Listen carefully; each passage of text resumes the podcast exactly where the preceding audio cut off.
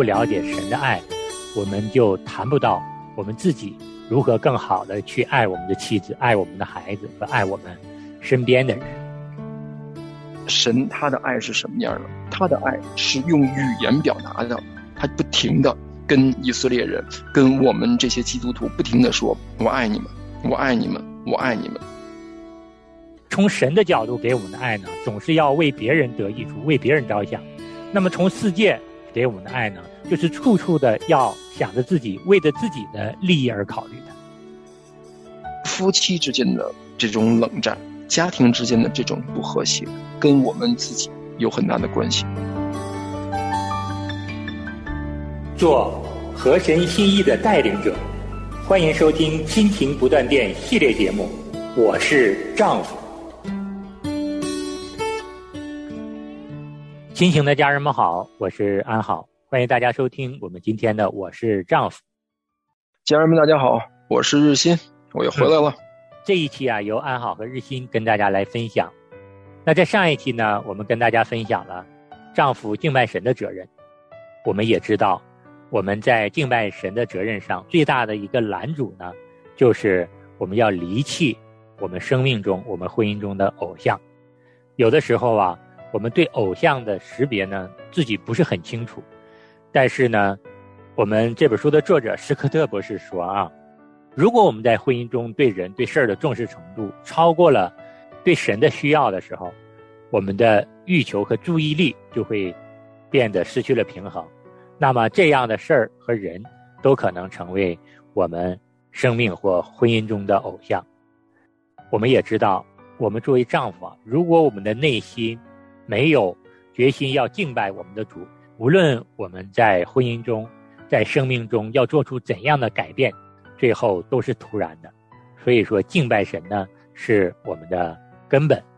实际上，我们虽然说一直在讲如何做一个好丈夫，如何做一个敬虔的丈夫，但是敬虔丈夫的核心，就像安好弟兄刚才提到的，就是。首先，我们要把这个神放在我们这个生活、放在婚姻、放在家庭的中心上面，才可以有一个被神祝福的一个美好的婚姻。我们才能够成为一个神眼里面一个好的丈夫。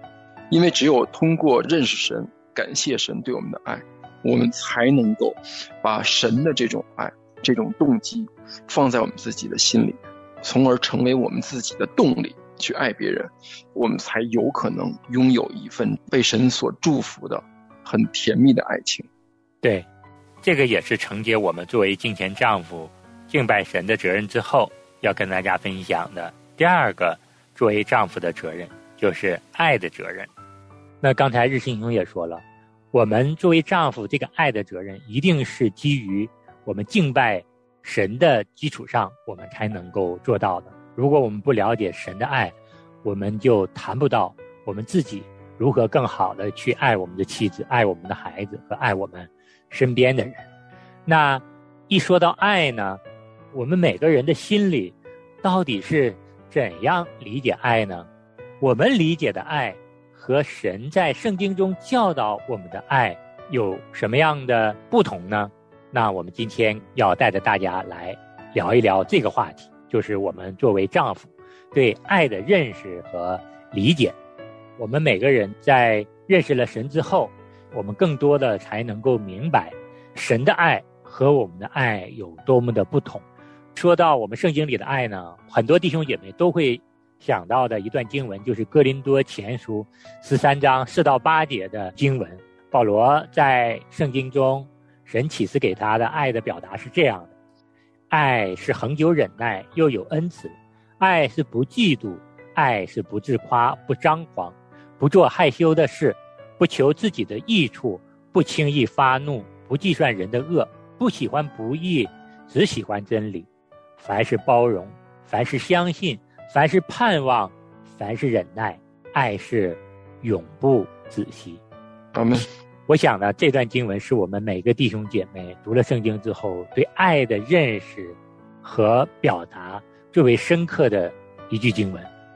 刚才安好弟兄他提到的是这个新约圣经里面保罗在圣灵的启示之下去描述爱，他是怎么样的一个爱？那我们看看神他在旧约里面向我们启示这个爱是什么样，他是怎么说的？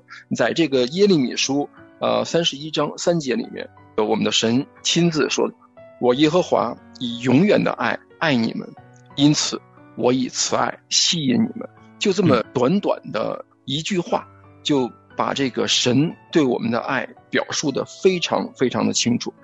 我们首先可以看到是神主动发起、主动施予爱。如果看旧约的话，我们会看到神如何去呼召亚伯拉罕，神怎么样去这个爱以撒、爱雅各、爱这个以色列的所有的支派，他如何去主动的去爱。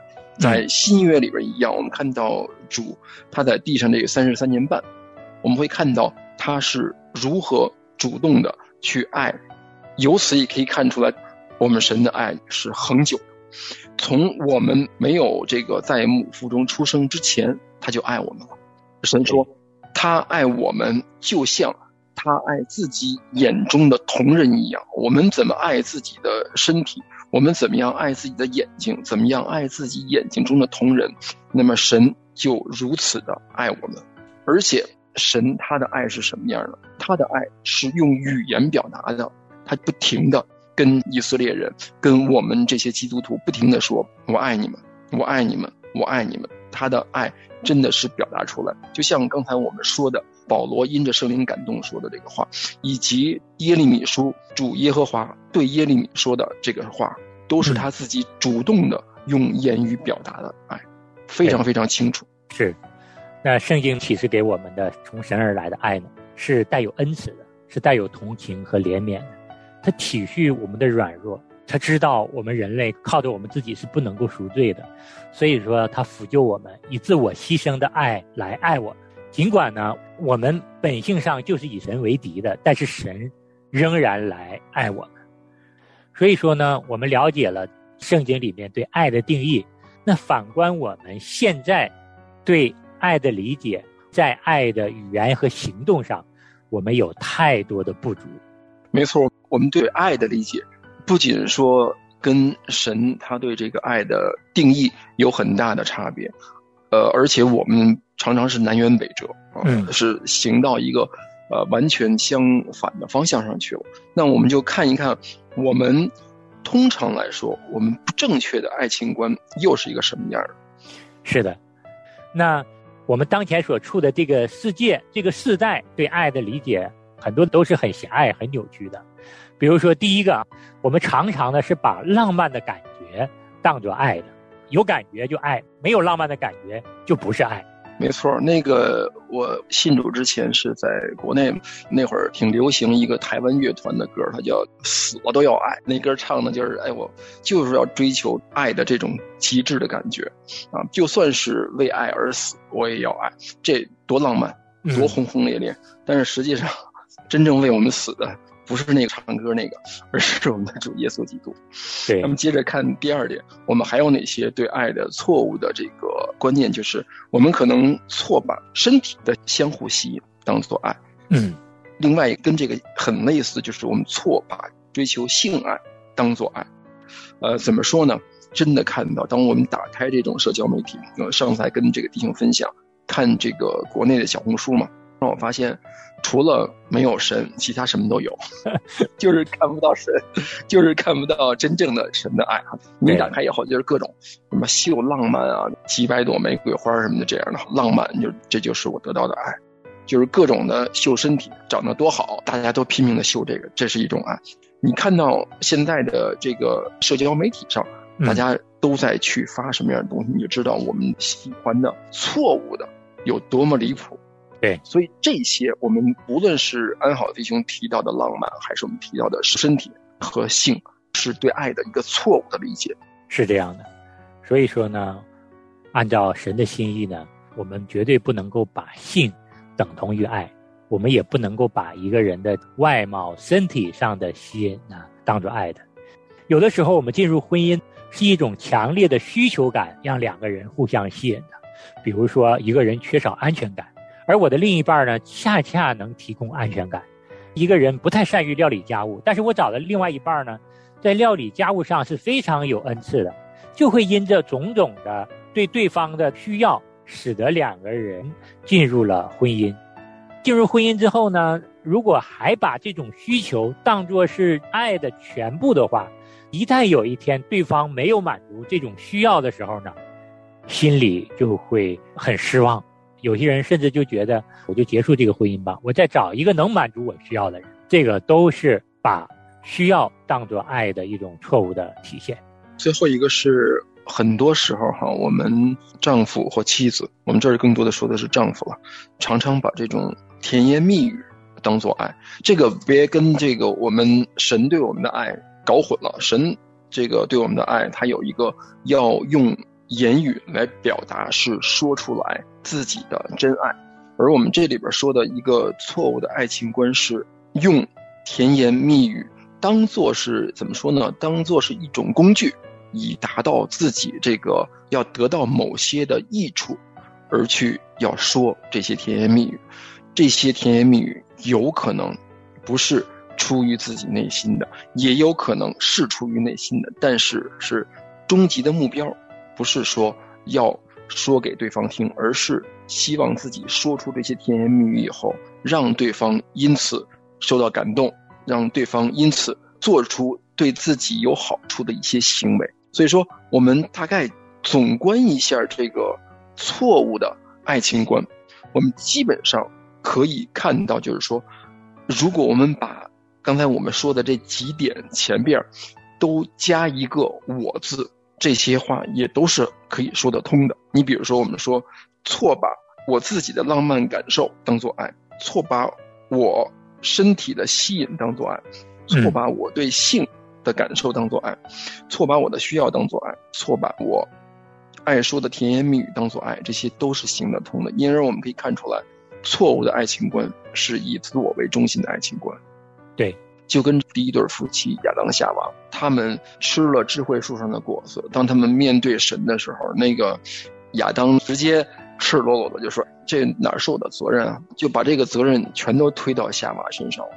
就是说，一出了事儿，这不是我的事儿啊，这个可是你的事儿。我们家也一样，一出了什么事儿，我就脑子里边很自然的就出现了无数个链接。这个事儿怎么能够连到别人身上？怎么能够把我摘出去？这个就逐渐变成我的本能，是一个思维习惯。一旦出了问题，就先把这个锅先甩出去，先把这个锅甩到别人身上。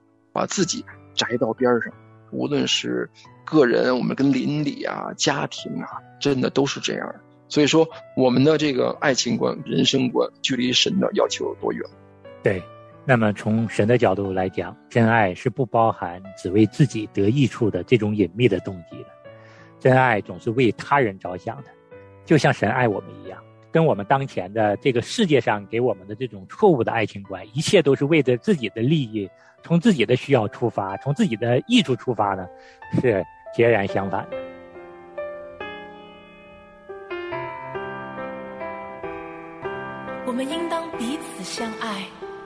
因为爱是从神而来。凡有爱心的，都是由神而生，并且认识神；没有爱心的，就不认识神，因为神就是爱。让我们以神的爱。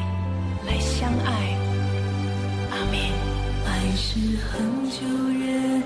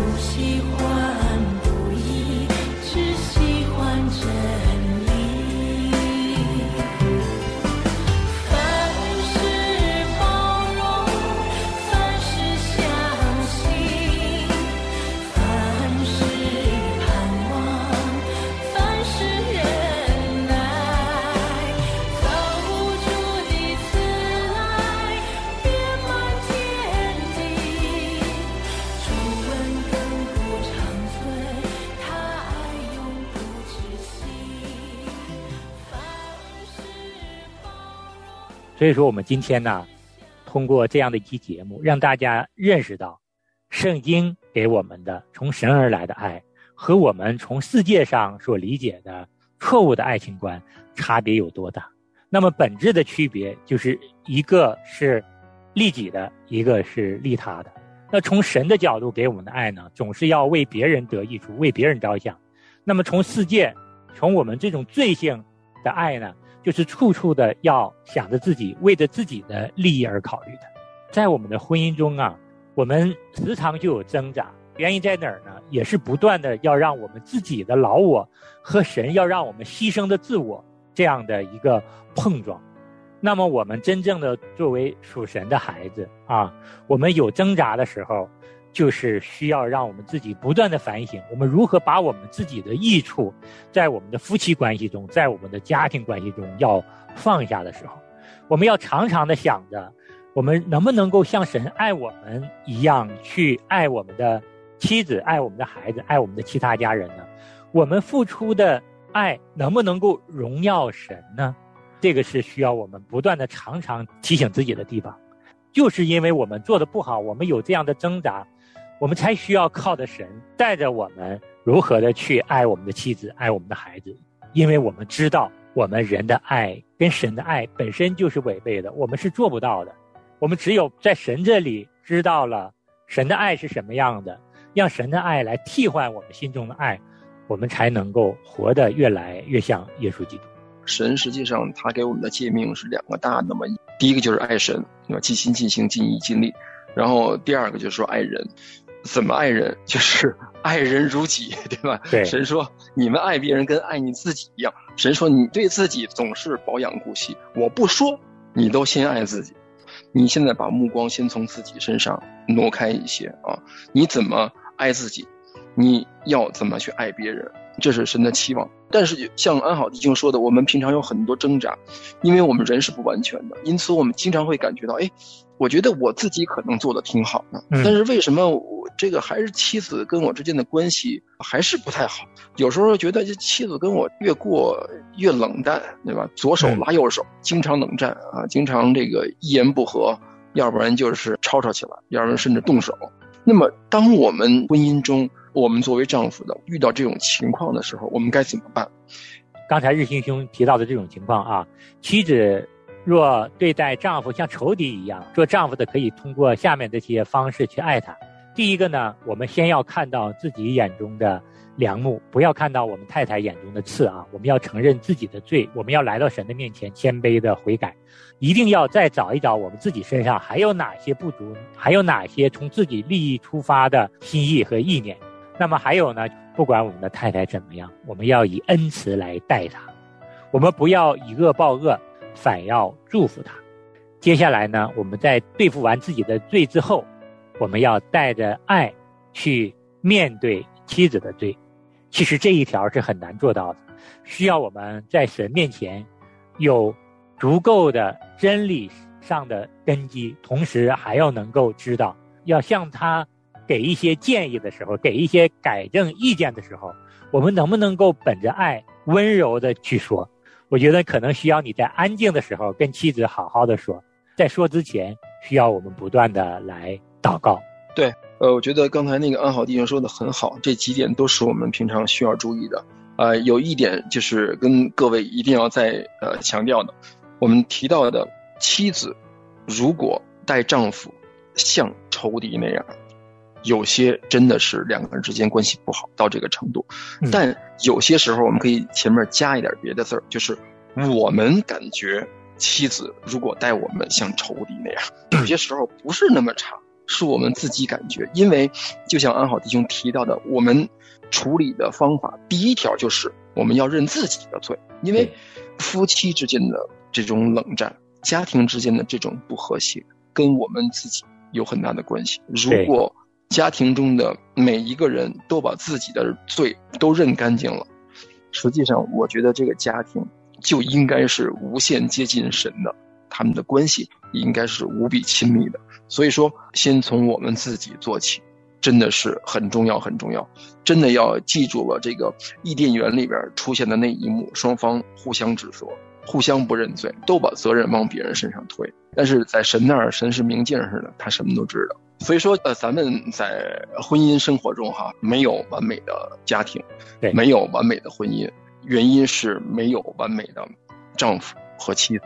所以说，我们每个人的家庭，每个人的关系都会有这样或那样的问题。但是，我们如果说这个眼目只看着别人，那么真的是很难改善这种关系。啊，我们已经说到了神是怎么样爱我们。我们多多的把这个眼睛看在这个标杆上面，向着他的方向，我们就应该是有这个盼望，我们家庭关系是可以去修复的。夫妻之间的关系不是越来越冷淡，而是因为时间的延长，像酒一样越来越香啊，越来越好。对，我们也祝福每一对夫妻都在神的爱里面彼此的相爱。那我们今天这期节目就跟大家分享到这儿，我们下期同一时间再见。啊，大家再见。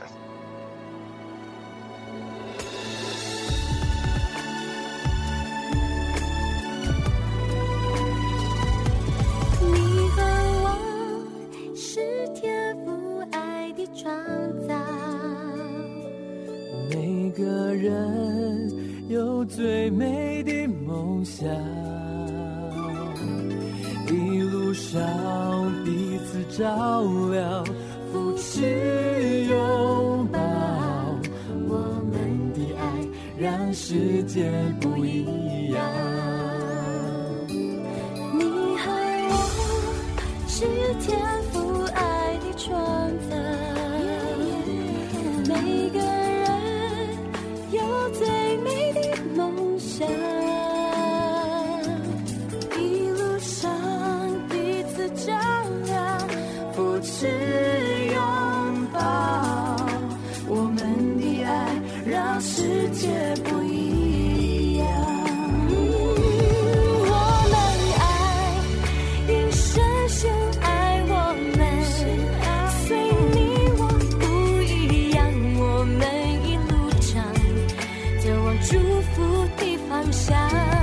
我们爱，一生先爱，我们心在坚强。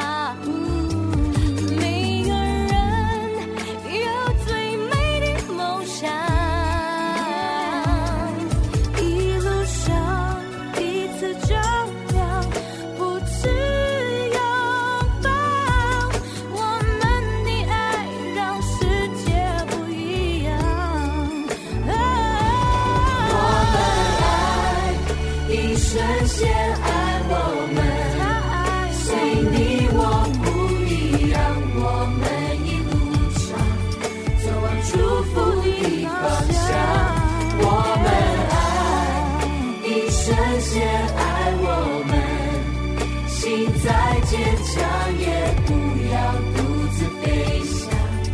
只要微笑，只要原谅，有你爱的地方就是天堂。我们爱，比神仙爱我们，随你我不一样，我们一路上走往祝福的方向。这些爱我们，心再坚强也不要独自飞翔，只要微笑，只要原谅，有你爱的地方就是天。堂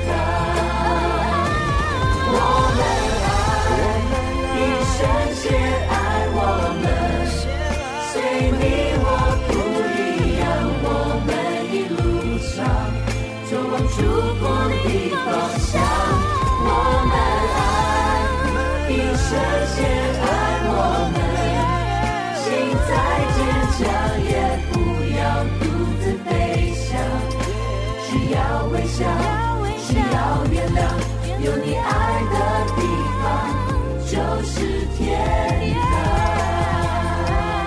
我们爱，爱我们，心再坚强也不要独自飞翔，只要微笑，只要原有你。爱的地方就是天堂。